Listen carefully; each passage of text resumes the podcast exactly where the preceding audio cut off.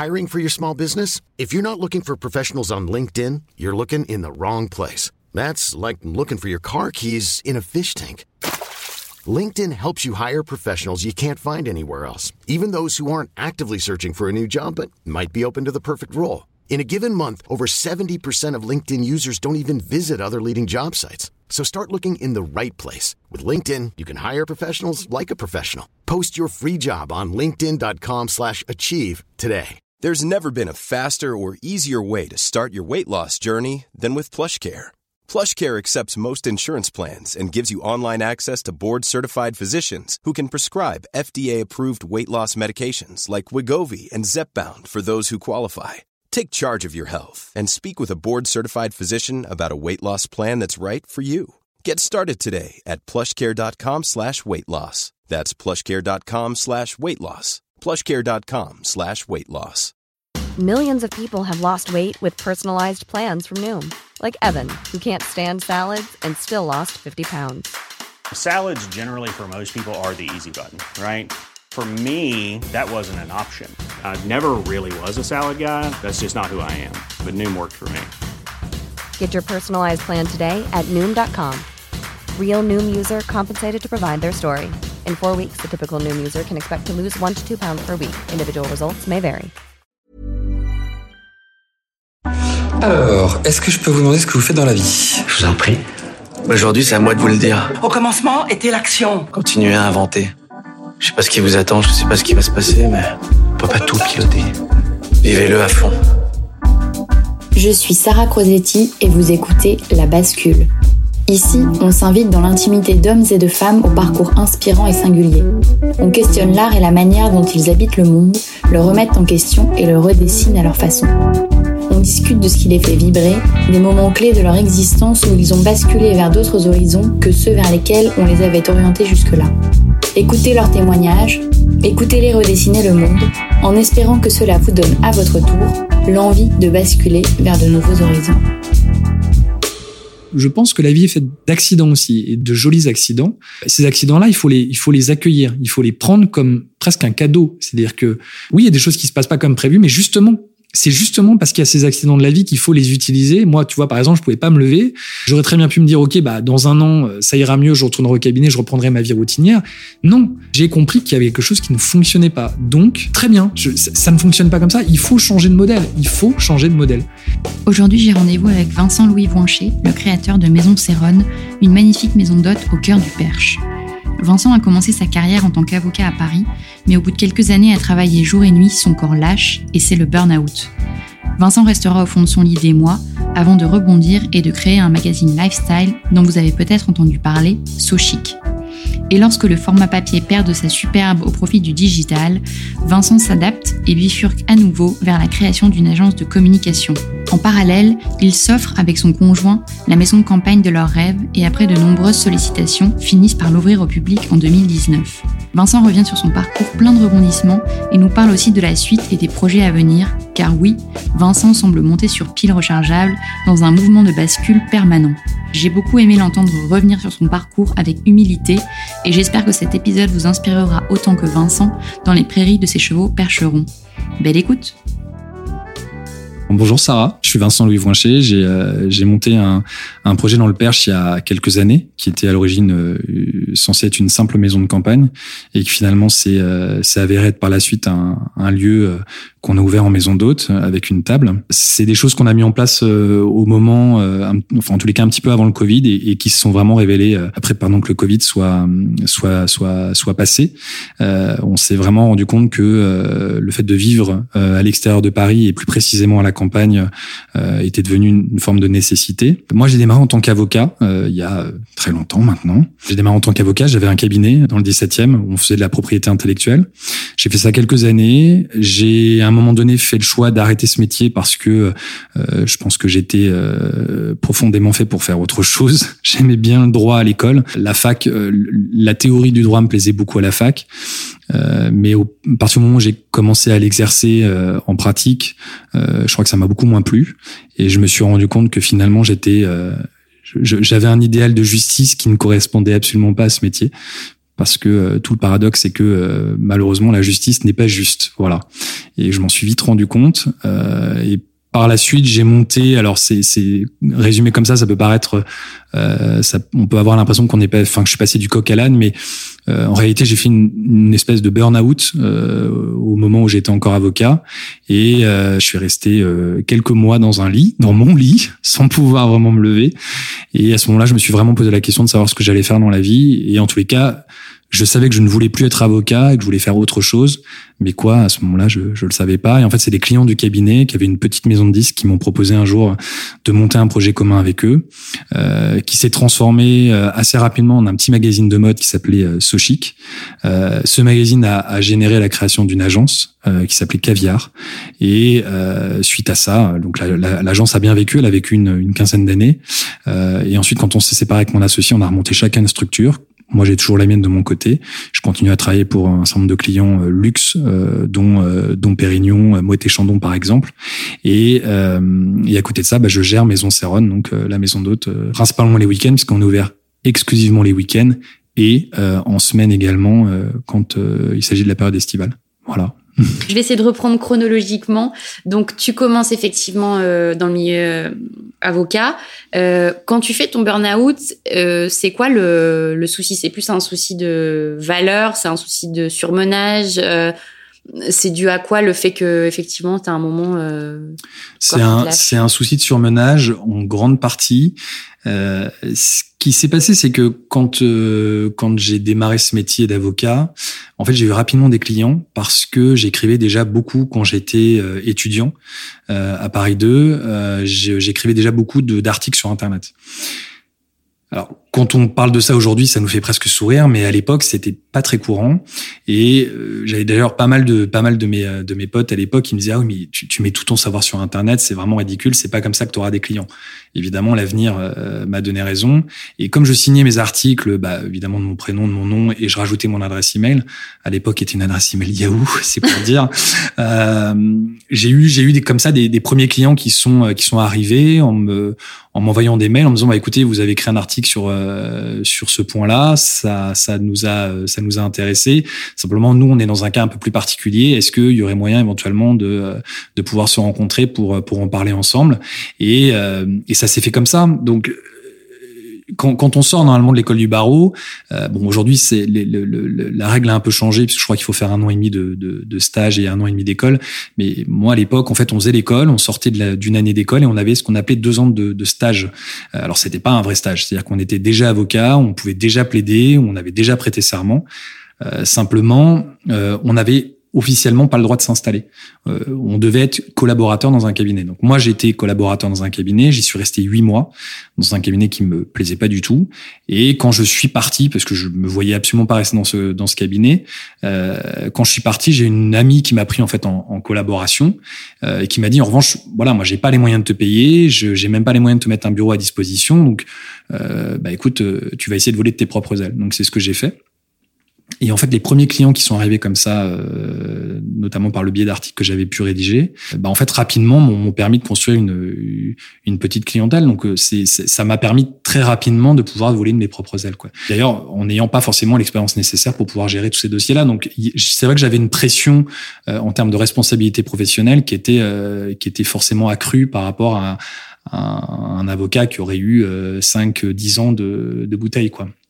Ce qui s'est passé, c'est que, alors, il y a des anecdotes assez drôles d'ailleurs par rapport à ça, c'est que à l'époque, je travaillais pour une, enfin, je travaillais, je faisais partie d'une commission euh, sur l'ordre des, des, avocats qui euh, qui s'appelait la commission prospective et qui justement avait pour but de réfléchir à l'évolution de la communication dans le métier d'avocat. Et donc, je travaillais, euh, enfin, je travaillais, je, faisais partie de cette commission en tant que jeune avocat et j'avais une une des responsables de cette commission qui travaillait à la à, à l'ordre, donc qui, qui, était situé à l'hôtel de Harley, qui est le, le, un très bel hôtel particulier qui est juste derrière le, le palais de justice, euh, euh, qui est sur l'île de la Cité. Euh, en fait, dans ce dans ce dans ce bâtiment-là, il y avait plusieurs bureaux. Alors aujourd'hui, je ne sais pas s'ils existent toujours, mais en tous les cas, à l'époque, il y avait plusieurs bureaux qui existaient, qui avaient une superbe vue sur la Seine, etc., et qu'on pouvait euh, simplement demander à, à utiliser en tant qu'avocat.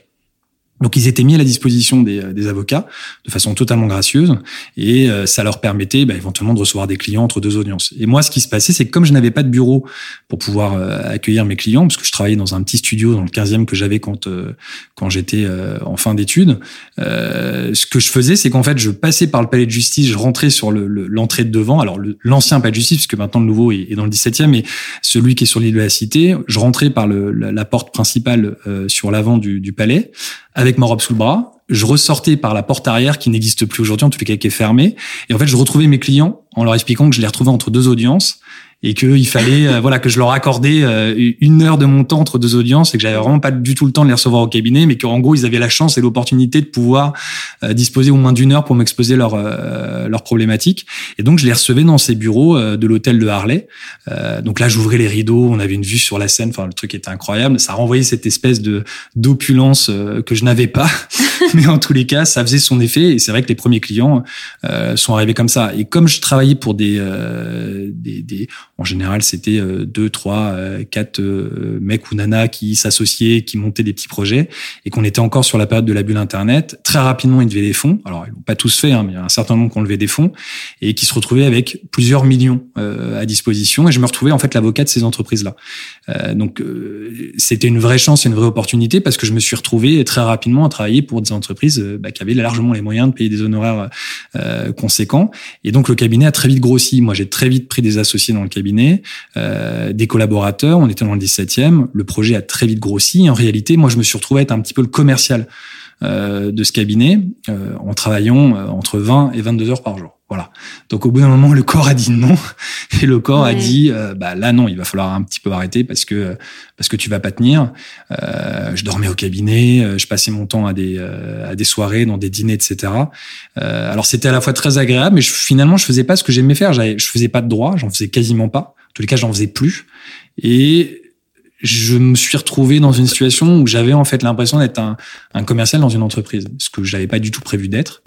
Euh, et puis je crois qu'à un moment donné, mon cerveau euh, et mon corps, euh, vulgairement, se sont dit merde. Voilà.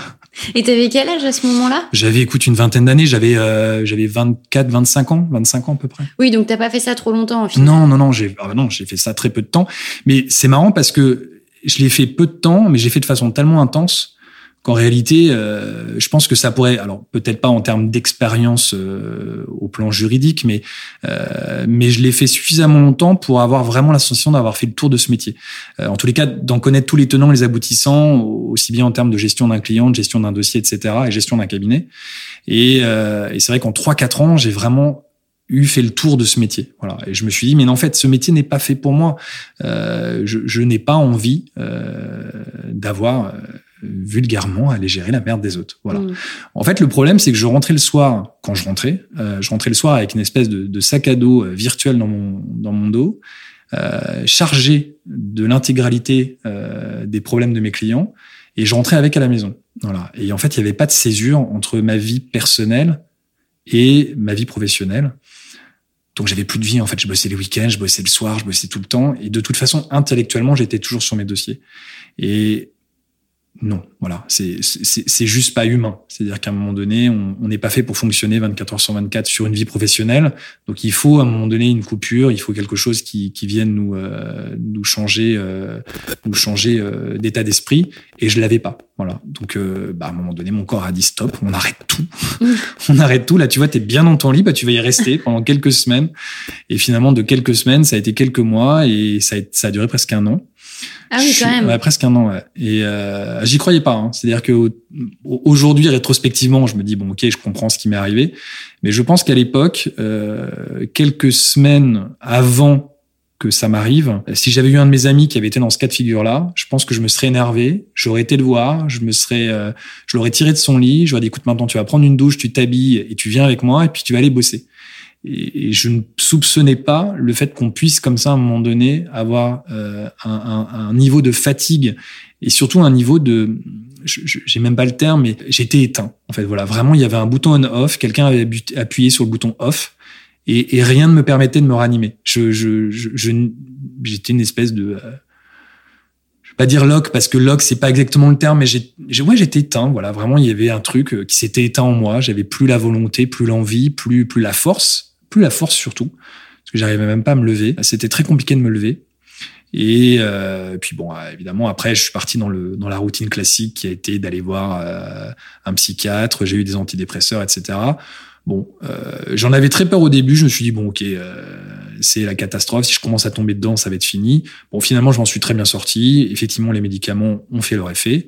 Et le jour où il a fallu les arrêter, il a fallu arrêter le traitement. Je l'ai arrêté. Et je suis passé complètement à autre chose. Et, et j'en ai plus jamais eu besoin. Donc je, je, je, pense que euh, il y a effectivement des cas où ça peut être nécessaire et, ça peut être ça peut être d'une grande aide.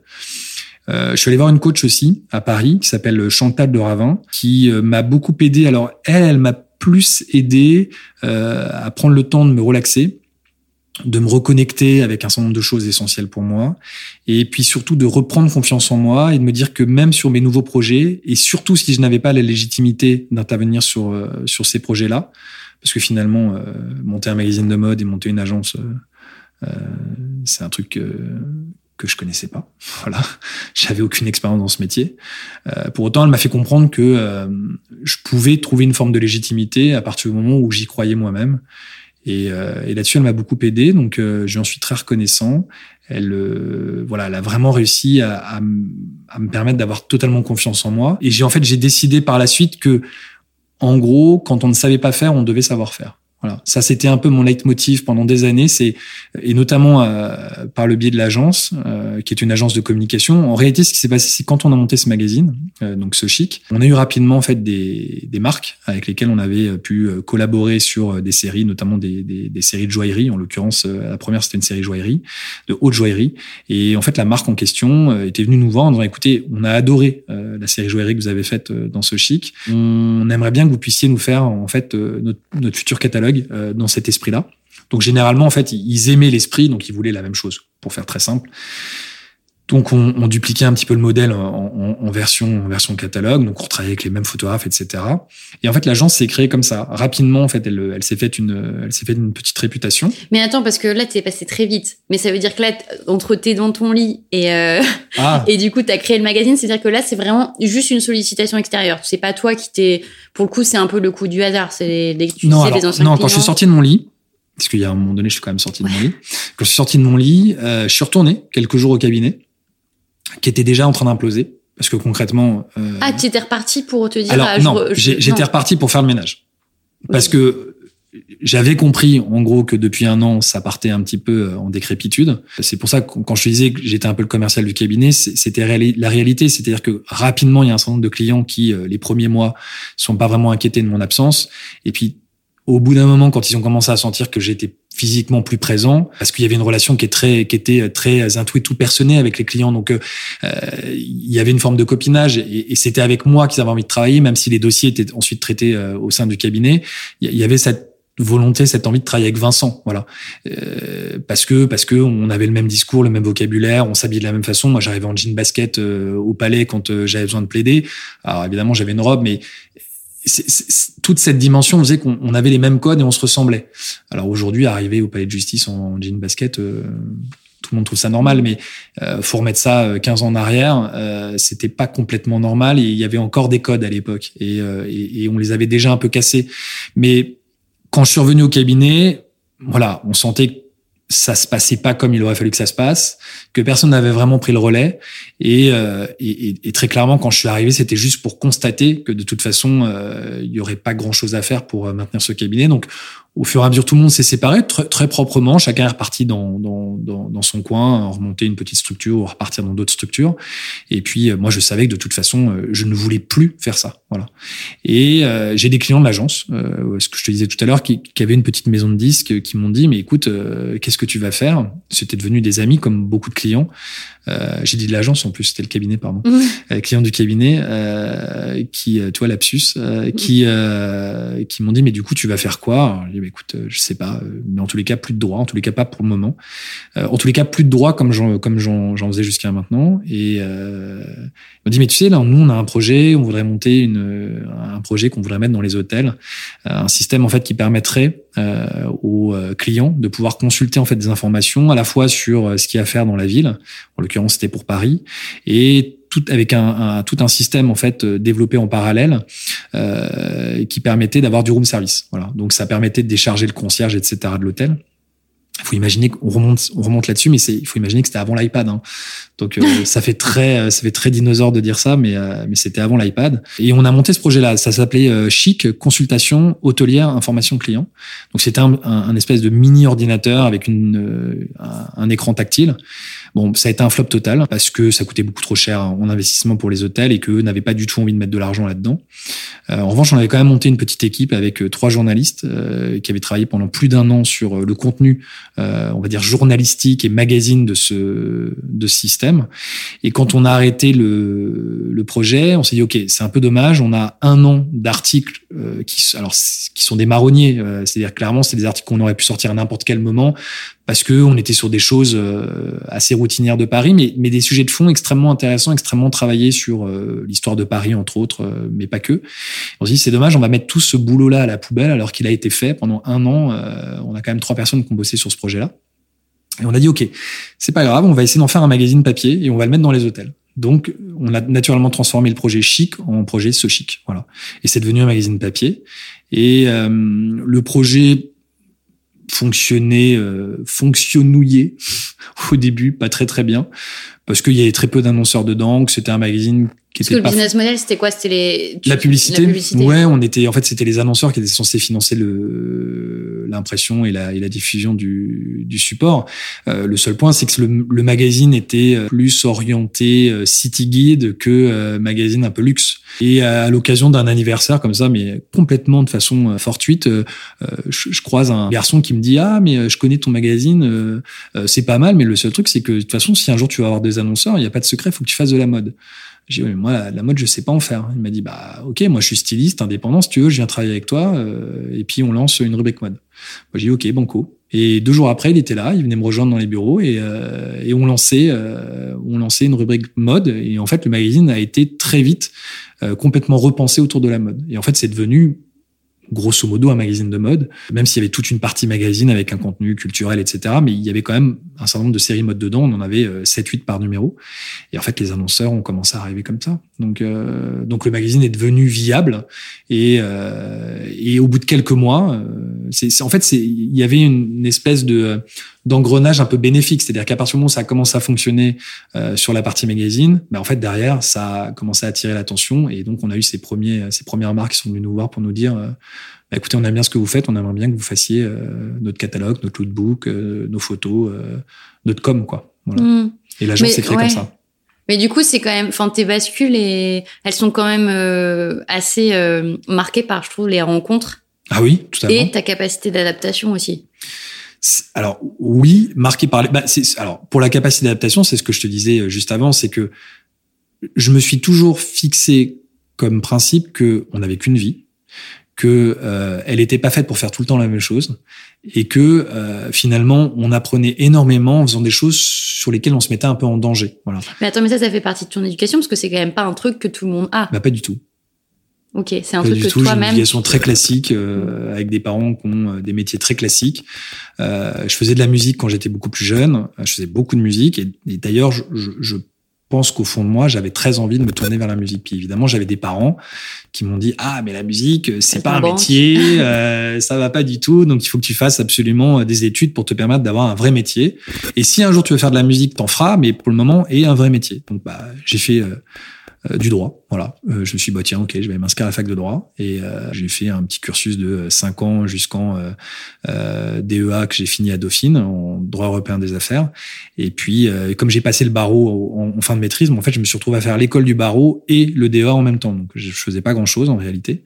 En plus, j'avais deux boulots à côté. J'étais attaché par le montage, je travaillais au McDo. Voilà. Donc, mais ça n'a rien à voir. Bah, rien à voir, mais il fallait que je paye mes études, tout simplement. Donc, euh, il fallait que je paye mon studio à Paris. Il fallait que, fallait que je vive, quoi, tout simplement. Mhm. Et, euh, et oui, ça a été beaucoup de rencontres. C'est vrai que euh, ça a été le fait de me dire que je n'avais pas peur d'essayer. Je me disais qu'au pire des cas, euh, je pouvais qu'échouer euh, et je pouvais recommencer. Euh, et les rencontres, ouais, énormément de rencontres. Euh, comme je n'ai jamais eu peur d'aller au, au, devant des gens, je crois qu'assez naturellement, je me suis toujours dit, euh, bah, en fait, à partir du moment où j'ai du monde autour de moi, il y aura forcément des gens avec qui j'aurai des affinités, avec qui je pourrai euh, mettre en place un projet, parce que on trouvera toujours des choses à faire ensemble. Et, et cette idée de construire à plusieurs m'a toujours beaucoup plu en fait. Je, je, je suis pas quelqu'un de très solitaire. J'aime beaucoup l'idée de me dire que euh, quand je monte un projet, je le fais avec quelqu'un, avec une, deux, trois personnes, mais mais que je le fais pas seul. Voilà. Je, finalement, je suis pas un grand courageux, hein, parce que le fait, de, le fait de vouloir faire les projets seuls, c'est du courage. Le fait de vouloir mutualiser euh, et le risque et le travail, mmh. euh, c'est une forme de paresse. Mais en tous les cas, euh, effectivement, j'ai toujours eu cette envie de monter des projets, de construire, de, de me dire que j'allais faire des choses différentes de ce que je faisais au quotidien. Ouais. Et du coup, l'aventure Sochic, ça dure combien de temps?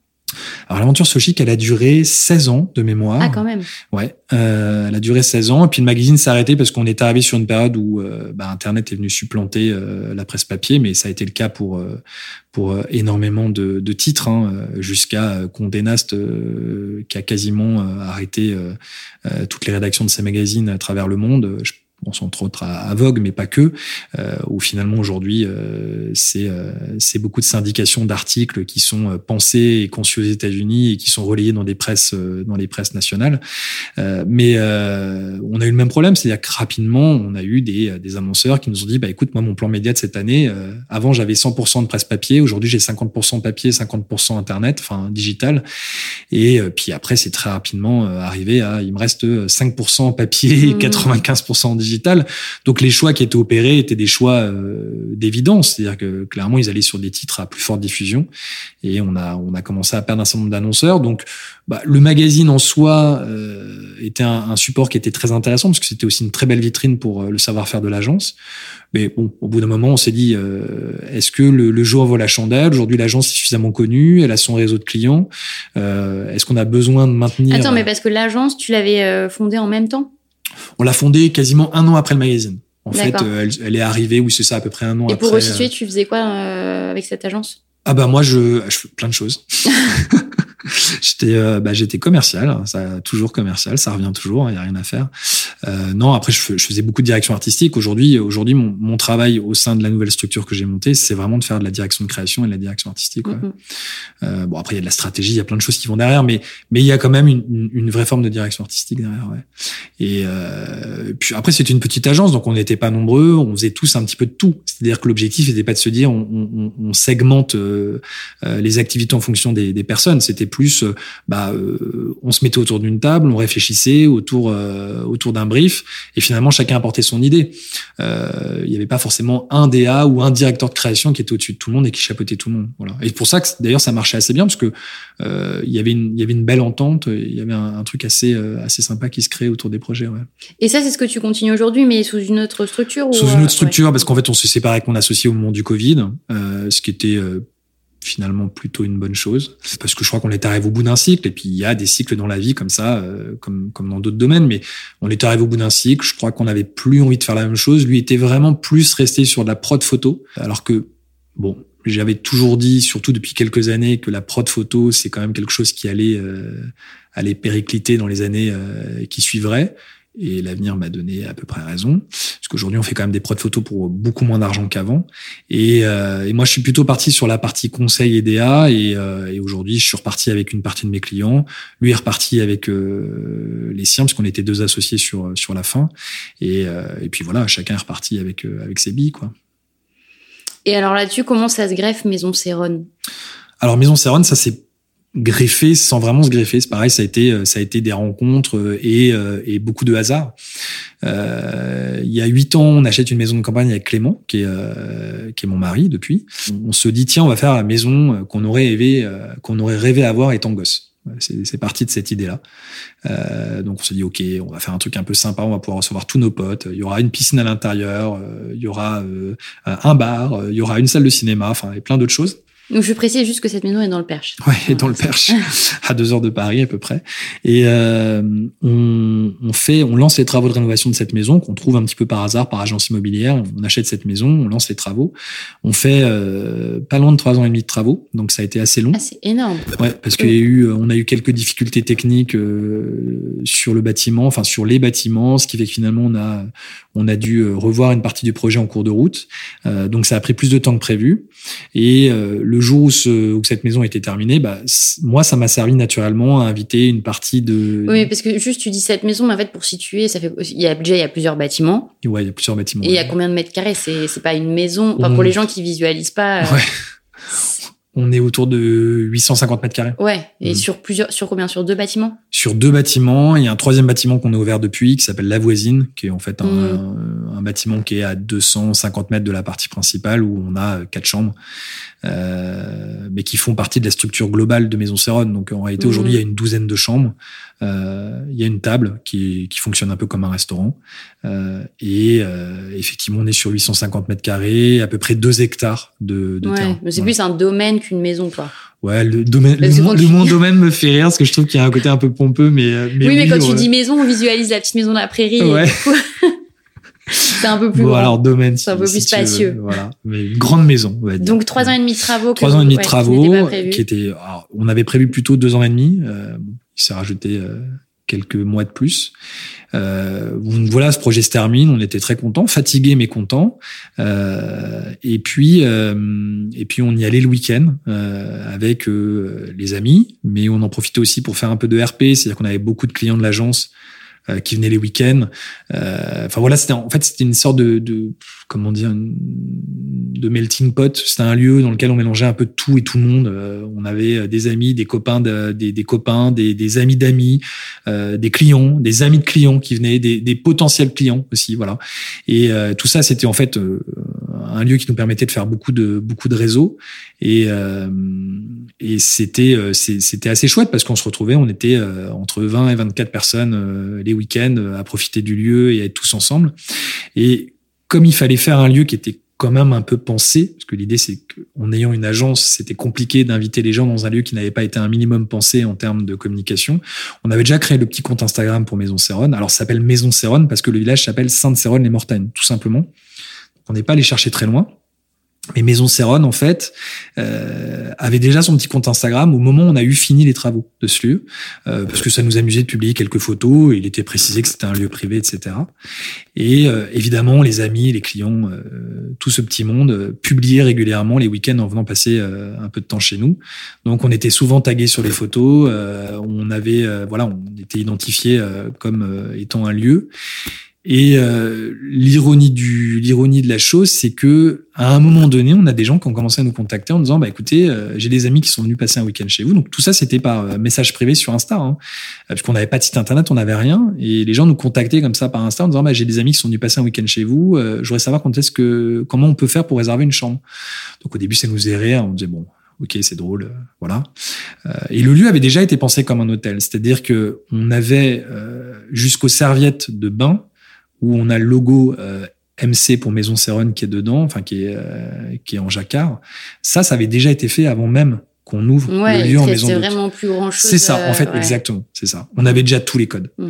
Et, et on avait tellement les codes que finalement, on, on, c'était presque compliqué de nous distinguer.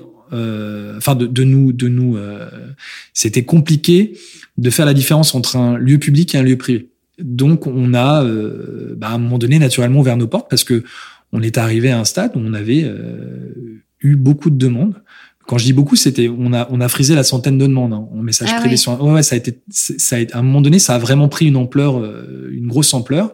Et puis le jour où on a décidé d'ouvrir, bah en fait on a eu un article dans le LDeco, euh, on a eu un article dans le Fooding, et puis ça a démarré comme ça. Et c'est vrai que depuis euh, depuis trois ans et demi qu'on a ouvert nos portes, bah c'est tout le temps plein. C'est-à-dire que euh, on a la chance d'avoir un lieu dans lequel on n'a pas eu besoin de vraiment communiquer autrement qu'à travers la presse, euh, où les réservations se font uniquement sur notre site, euh, et pour autant, on est quand même tout le temps plein. Donc, euh, Mais ceci dit, tu, enfin, tu passes rapidement là-dessus, mais ouvrir un lieu de cette envergure, ça demande quand même, euh, enfin, logistiquement, pratiquement, tout ça, une organisation, parce que tu disais que tu as à peu près 20 personnes qui travaillent ici. Ouais.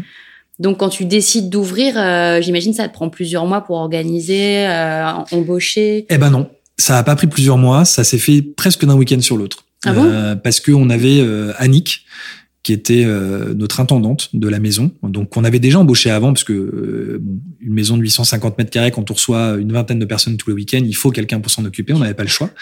Donc, on avait déjà embauché Annick, qui, est, qui habitait dans le village, qui est, qui est une de nos voisines, et qu'on avait embauché pour, bah, pour gérer la maison, gérer l'entretien de la maison, etc. Et le jour où on lui a dit, écoute, Annick, tiens, on s'est dit avec Clément qu'on allait peut-être ouvrir comme ça quelques week-ends en maison d'hôte. Bah, tout de suite, on a une réaction qui était extrêmement positive. Ah, bah, c'est super. Euh, on lui dit, mais tu comprends ce que ça implique Ça implique qu'il va falloir quand même gérer les petits déjeuners, etc. Parce qu'à l'époque, on n'avait pas de restauration autre que les petits déjeuners. Elle dit, ah oui, mais je trouve, ça génial. En fait, pour la petite histoire, c'est, elle était commerçante, elle, était vendeuse dans une boulangerie. Donc, elle vendait le pain. Euh, elle le fabriquait pas, mais elle le vendait. Et donc, elle avait déjà cette, naturellement cette relation avec les clients. Euh, une relation très naturelle, enfin quelque chose de, de, très spontané. Donc elle, ça lui a tout de suite plu l'idée de, de, recevoir du monde euh, sur Maison Séronne. Et quand on a commencé à ouvrir, ben, en fait ça a été euh, finalement assez simple. On n'a pas vraiment eu besoin de s'organiser outre mesure. Euh, moi j'ai monté très rapidement un petit site internet qui était pour le coup très sommaire au début. On avait un système de réservation qui était qui est très qui était vraiment très très simple. et puis quelques quelques infos sur le site. Et puis, euh, et puis voilà. En fait, Annie qui était au petit déjeuner le matin, euh, nous, euh, on gérait un petit peu l'accueil euh, le week-end. Mais comme on n'avait pas de restauration, c'était beaucoup plus simple. En fait, c'était beaucoup plus succinct comme comme service. Et la restauration est arrivée dans un deuxième temps parce que on était dans une zone, on est dans une zone géographique où finalement il y a peu d'offres de restauration. Et très rapidement, les clients se sont confrontés, enfin se sont retrouvés confrontés à une difficulté qui était de trouver une table. Donc, euh, on a eu comme ça à plusieurs reprises des clients qui se retrouvaient sans, sans lieu pour, euh, pour dîner. Euh, donc, en fait, à un moment donné, la, la restauration, elle s'est presque imposée d'elle-même. C'est-à-dire qu'on s'est dit, on peut pas avoir un lieu qui fonctionne comme ça, qui accueille les gens, qui leur apporte autant de d'entertainment sur place et ne pas leur offrir de restauration. Donc, Clément s'est mis en cuisine alors que c'était pas du tout son métier. Mmh. Euh, toi, si on parle de bascule, on peut parler aussi de bascule de mmh. Clément parce que lui, il était ingénieur à l'origine. Euh, il travaillait dans une dans une grosse boîte d'informatique euh, où il était architecte réseau. Et ensuite, il a monté une boîte de rénovation euh, d'appartements à Paris. Donc déjà deux choses qui n'avaient rien à voir euh, l'une avec l'autre, euh, qui, a, qui, a, pas mal fonctionné. Et quand quand on a commencé à faire tourner Maison Céron, il avait toujours sa son entreprise qui faisait qui faisait tourner à Paris. mais je crois qu'il est arrivé à un niveau de stress, un niveau de fatigue, un niveau d'épuisement qu'il avait quand même une, une cinquantaine de, de, gars qui faisaient bosser. Il était tout seul. C'est vrai que ça a été, euh, ça a été à un moment donné une forme de libération de se dire qu'il allait pouvoir arrêter pour pouvoir mieux se relancer après dans des travaux, mais ça c'est un autre sujet. Et, euh, et il s'est mis en cuisine. Et c'est vrai que euh, moi au tout début j'étais pas convaincu. Je me suis dit mais, euh, enfin, tu me fais même pas à manger. Euh, donc euh, quand on va manger, on va manger au resto. Donc on se fait jamais à manger. T'es sûr de ton coup Il me dit ouais, je suis sûr de mon coup. Bon, puis évidemment, euh, il avait raison d'être sûr de son coup parce qu'aujourd'hui, aujourd'hui, tous les clients qui viennent, qui viennent sur place, font toujours les, les, mêmes très bons retours mmh. sur la sur la nourriture. C'est très simple. Ça reste une cuisine maison mais c'est une cuisine qui est généreuse euh, et qui a le mérite euh, d'être en rapport qualité-prix, extrêmement cohérente, et qui est, qui est bonne, qui est, qui est goûtue, qui est évidente. Et on a entre-temps euh, alors là, tu vas me dire que je vais peut-être un peu trop vite encore, mais on a entre-temps euh, euh, agrandi le projet puisque on, on a racheté euh, juste à côté. Là, pour le coup, on peut dire un domaine parce qu'on est sur 75 hectares. Donc là, c'est un domaine. C'est un domaine. Euh, on a racheté un, un, domaine dans lequel il y a, il y avait beaucoup de prairies qu'on a intégralement reclôturé. On a construit des routes. On a, il y a une partie de forêt, une partie de prairie. Il y a une ferme qui existe aujourd'hui sur place et euh, dans laquelle on va faire un deuxième maison Céron. Donc on va refaire un restaurant, euh, pour le coup qui sera un vrai restaurant et plus simplement une table euh, avec un peu plus de couverts. On aura à nouveau des chambres, on aura à nouveau une piscine intérieure, extérieure. En fait, tout ce qu'on propose aujourd'hui sur Maison Céron, on le proposera sur la nouvelle partie. Alors pour le moment, on a un nom de code, c'est Maison Céron Other Side, puisque c'est vraiment l'autre côté, euh, l'autre côté du petit chemin qui mène à, qui mène à, Maison Céron, mais euh, voilà, il n'a pas encore de nom définitif, mais de toute façon, ça sera le même projet. Passionnant projet à suivre. J'avais une question sur euh, qu'on n'a pas encore évoqué sur l'aspect financier, euh, parce que souvent c'est c'est un peu une problématique récurrente dans les phénomènes de bascule. toi, comment tu as géré ça dans ton expérience perso? Est-ce que tu avais déjà gagné ou mis de côté beaucoup au, début et donc ça t'a permis peut-être de te lancer en ayant moins de d'angoisse ou, ou alors au contraire c'est vraiment un sujet qui t'a pas du tout parlé? L'argent m'a pas angoissé à l'époque parce que oui, déjà et d'une, j'avais mis un peu d'argent de côté et que j'en étais arrivé. Quand on parle vraiment de cette cette la, la fin du métier, la fin de mon métier en tant qu'avocat, euh, de toute façon, j'étais tellement fatigué et mmh. usé que de toute façon la question financière allait passer euh, au deuxième plan en fait. Il fallait que je survive. Euh, c'était plus une question de survie. Euh, alors après le plan financier peut aussi jouer dans la dans la survie, mais là j'en étais arrivé à un stade où de toute façon plus rien n'existait en dehors du fait euh, qu'il fallait que je me sauve. Voilà, que je me sauve dans le sens me me protéger me, me permettre de faire autre chose et de, de sortir d'un cycle infernal dans lequel j'étais tombé. Donc la question financière, j'avais évidemment un peu d'argent de côté, mais la question financière est arrivée vraiment dans un deuxième temps. Euh, et puis après, sur tout le reste, finalement, les projets sont un peu autofinancés. Voilà. Donc euh, ça a été euh, relativement simple. Et c'est vrai qu'on n'a pas forcément eu besoin euh, d'aller voir des banques, de courtiser des banques avec des business, des, des business plans pour pour nous permettre d'emprunter on a eu cette chance de ne pas avoir eu à emprunter mmh. du tout euh, et donc d'être relativement libre de mouvement. Aujourd'hui, sur le nouveau Maison Céron, l'intégralité des travaux sont gérés par nos propres salariés. C'est pour ça qu'on a une équipe de 21 personnes et on a 13 euh, personnes qui sont dédiées à 100% à cette partie-là. Voilà. Mais qui font intégralement partie de partie de l'entreprise qui, qui, gère, on va dire, le terrain et la restauration, mais qui euh, qui font partie de ce projet-là en tant que extension euh, et agrandissement de ce projet. Voilà. Donc oui, effectivement, ça fait du monde à gérer, mais l'ouverture de Maison de Céron permet de financer cette masse salariale. Mais effectivement, l'argent n'a jamais vraiment été une problématique ou un souci parce que on s'est dit de toute façon, on fera avec ce qu'on a. Voilà. Si on n'a pas plus, eh ben on, on va euh, tailler le projet en fonction de la somme qu'on a disponible et pas l'inverse. Ouais, c'est intéressant ça. Voilà. Bah, à l'inverse, il y en a qui se disent non, mais enfin, moi, c'est vraiment ce truc que je veux faire et je vais m'endetter euh, quoi qu'il arrive pour faire ce projet à cette taille que j'ai décidé. Ouais, c'est, ça aurait pu être une option, mais heureusement, qu'on l'a pas fait mm. parce que un an après l'ouverture, un petit peu plus d'un an après, le Covid, est arrivé. Et là, on a, on a des gens autour de nous qu'on a, qu'on, enfin, qu'on, savait de s'être endettés mm. euh, pour monter leur projet euh, parce qu'en en fait, ils avaient envie de financer leurs travaux à travers un projet, euh, un projet d'entreprise. Et et eux en ont beaucoup souffert parce que euh, bah, ils ont été fermés pendant plusieurs mois, mmh. qu'ils n'étaient pas forcément aidés et que euh, ils se retrouvent dans une situation financière où ils étaient étranglés. Nous, on a eu cette chance de ne pas avoir de crédit à rembourser. C'est-à-dire qu'on était ouvert, on était fermé. Globalement, ça nous changeait pas grand-chose. Donc c'est ce qui nous a aussi permis de franchir euh, sans aucune difficulté cette tempête, quoi. Sans transition, euh, question sur tes, tes inspirations. Ouais. Euh, Est-ce qu'il y a des, des, ouvrages, des gens, des chefs d'entreprise, euh, des lieux, enfin peu importe, des, des choses qui t'ont inspiré euh, Tu disais par exemple que toi, ta philosophie de vie, c'était effectivement que tu voulais faire plusieurs choses, que tu voulais pas te cantonner à une chose. Ça, c'est un exemple, mais est-ce que tu as euh, voilà, des, des inspirations aussi qui te guident au quotidien? Je vais te décevoir. Pas tant que ça, en vrai. Pas tant que ça, parce que euh, j'ai toujours tendance à me méfier euh, des. Alors, et, je dirais que c'est d'autant plus vrai aujourd'hui à travers euh, notamment Instagram, où finalement il y a une forme de d'idéalisation de ce que peut être une vie différente et, euh, et, et, assumée dans, dans, un métier qui n'est pas euh, le tien à l'origine, où finalement Instagram renvoie cette image de facilité, alors qu'en réalité, ça n'est pas forcément simple.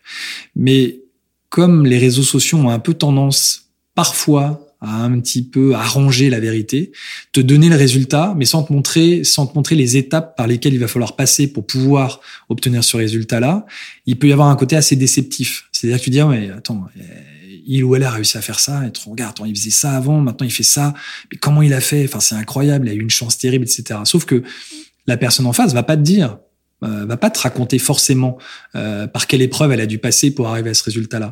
Et et c'est vrai que j'ai tendance à, à m'éloigner un peu de ces euh, de ces médias, en tous les cas pour ce sujet-là.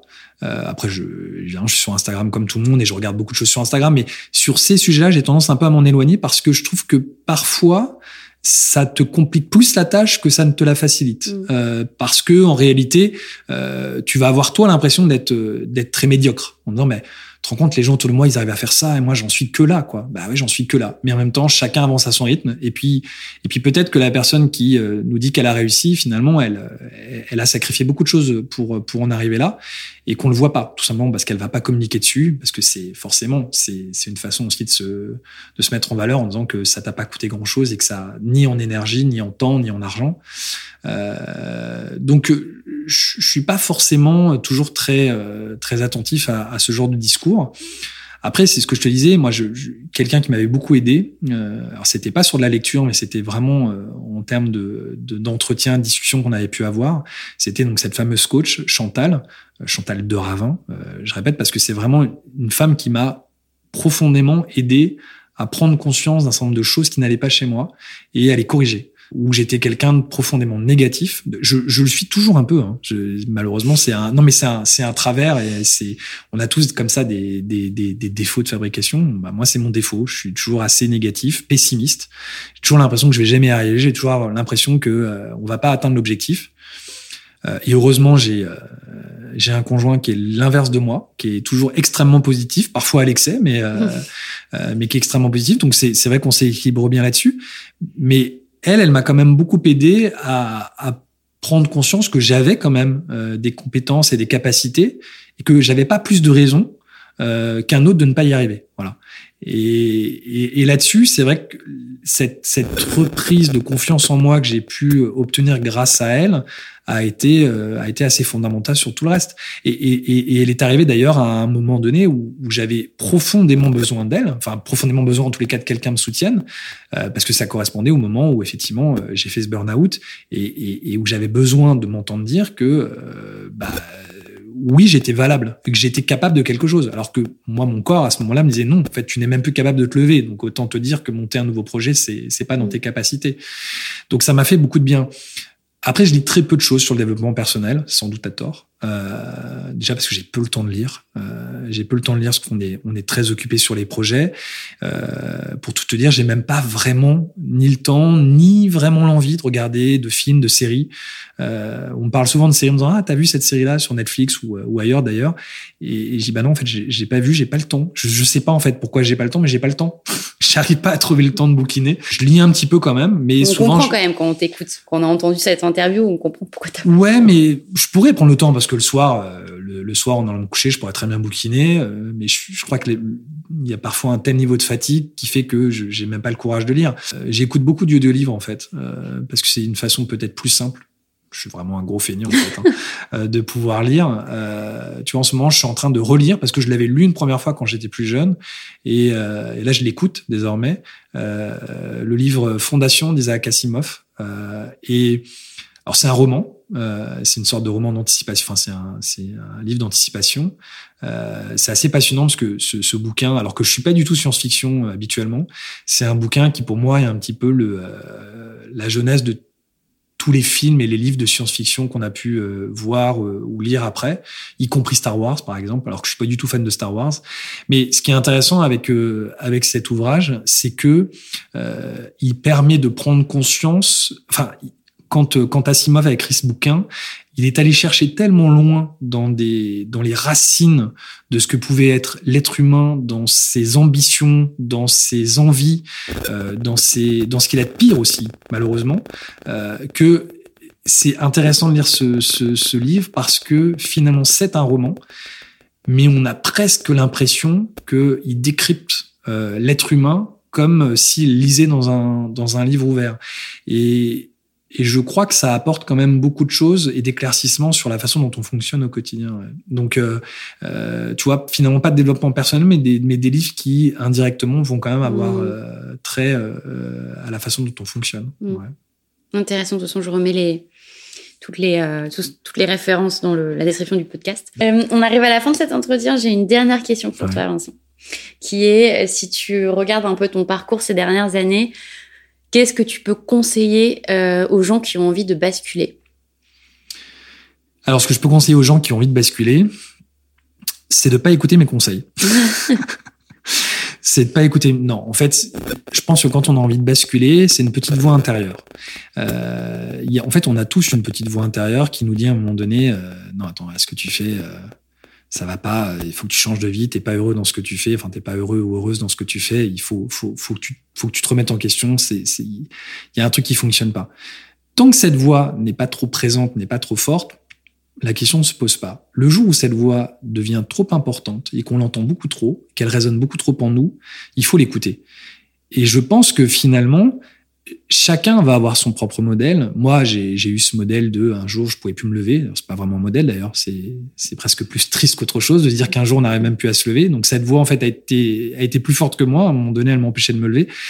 Je pense qu'il faut quand même accepter l'idée que euh, notre corps a des messages à nous faire passer, donc à travers une voix ou, d'autres phénomènes, hein, euh, et que si on en arrive à un stade euh, où il veut s'exprimer, il faut l'écouter. Et que cette écoute va nous permettre ensuite de prendre les décisions qui vont être en, en conformité avec ce que notre corps attend au quotidien. Si on n'est pas heureux dans ce qu'on fait, euh, il faut changer. Euh, si euh, on n'est pas en, en, en accord euh, avec euh, le métier qu'on fait, le, le, les tâches quotidiennes qu'on exerce, alors après, évidemment, dans tout métier, il peut y avoir des, des choses un petit peu, euh, un peu classiques, euh, routinières. Forcément, tout métier comporte des, euh, des, des, tâches routinières, mais si dans le, au fond des choses, on se rend compte qu'on n'est pas du tout en accord avec ce qu'on est en train d'exercer comme, comme activité, euh, oui, il faut, il faut se poser la question et se dire, mais non, en fait, ça n'est, je ne me vois pas faire ça toute ma vie. Donc, c'est maintenant que je dois me poser la question. C'est pas dans dix ans quand j'aurai l'impression d'être passé à côté de quelque chose. Euh, et il faut y aller. Et, et je, je pense que la vie est faite de bah, de rencontres, on en parlait au début, mais, mais d'accidents aussi, et de jolis, de jolis accidents. Euh, ces accidents-là, il faut les, il faut les accueillir, il faut les prendre comme presque un cadeau. C'est-à-dire que, euh, oui, il y a des choses qui se passent pas comme prévu, mais justement, c'est justement parce qu'il y a ces accidents de la vie qu'il faut les utiliser. Moi, tu vois, par exemple, je pouvais pas me lever. Euh, J'aurais très bien pu me dire, ok, bah dans un an, ça ira mieux, je retournerai au cabinet, je reprendrai ma vie routinière. Non, j'ai compris qu'il y avait quelque chose qui ne fonctionnait pas. Donc, euh, très bien, je, ça ne fonctionne pas comme ça. Il faut changer de modèle. Il faut changer de modèle. Et, et donc le conseil que j'aurais à donner, c'est écouter cette petite voix qui est en vous. Euh, il peut y avoir l'aspect financier, il peut y avoir l'aspect familial. Il y a plein, de, il y a plein de dimensions qui rentrent en, enfin qui rentrent en jeu quand quand on, on, on se pose la question de changer de vie. Mais finalement, si on est en accord avec soi-même, je pense que les autres vont nous aider. Euh, quand on est marié, son conjoint euh, peut comprendre. Euh, les enfants, c'est pareil. Euh, financièrement, on peut s'organiser. tout est une question en fait de de volonté. Voilà. À partir du moment où on a décidé de franchir ce cap, bah, il faut y aller et, et pas forcément essayer de se poser trop de questions. les réponses, elles arrivent au fur et à mesure, en fait. Donc, donc le vrai conseil, c'est en fait écoutez-vous, écoutez-vous et allez au bout de ce que de ce que votre esprit et de ce que cette petite voix vous dit de faire. Voilà. T'es pas heureux? Change de vie. On finira là-dessus. merci beaucoup Vincent. Bah merci de m'avoir accueilli. À bientôt. Pour retrouver toutes les références et les ouvrages abordés dans ce podcast, rendez-vous dans la description du podcast ou sur le compte Instagram La Bascule Podcast. Et si vous avez aimé, n'hésitez pas à laisser 5 petites étoiles ou un mot doux sur Apple Podcast. À bientôt pour de nouveaux épisodes de La Bascule. Hey, it's Danny Pellegrino from Everything Iconic. Ready to upgrade your style game without blowing your budget? Check out Quince. They've got all the good stuff, shirts and polos, activewear and fine leather goods, all at 50 to 80% less than other high-end brands. And the best part? They're all about safe, ethical, and responsible manufacturing. Get that luxury vibe without the luxury price tag. Hit up quince.com slash upgrade for free shipping and 365 day returns on your next order. That's quince.com slash upgrade.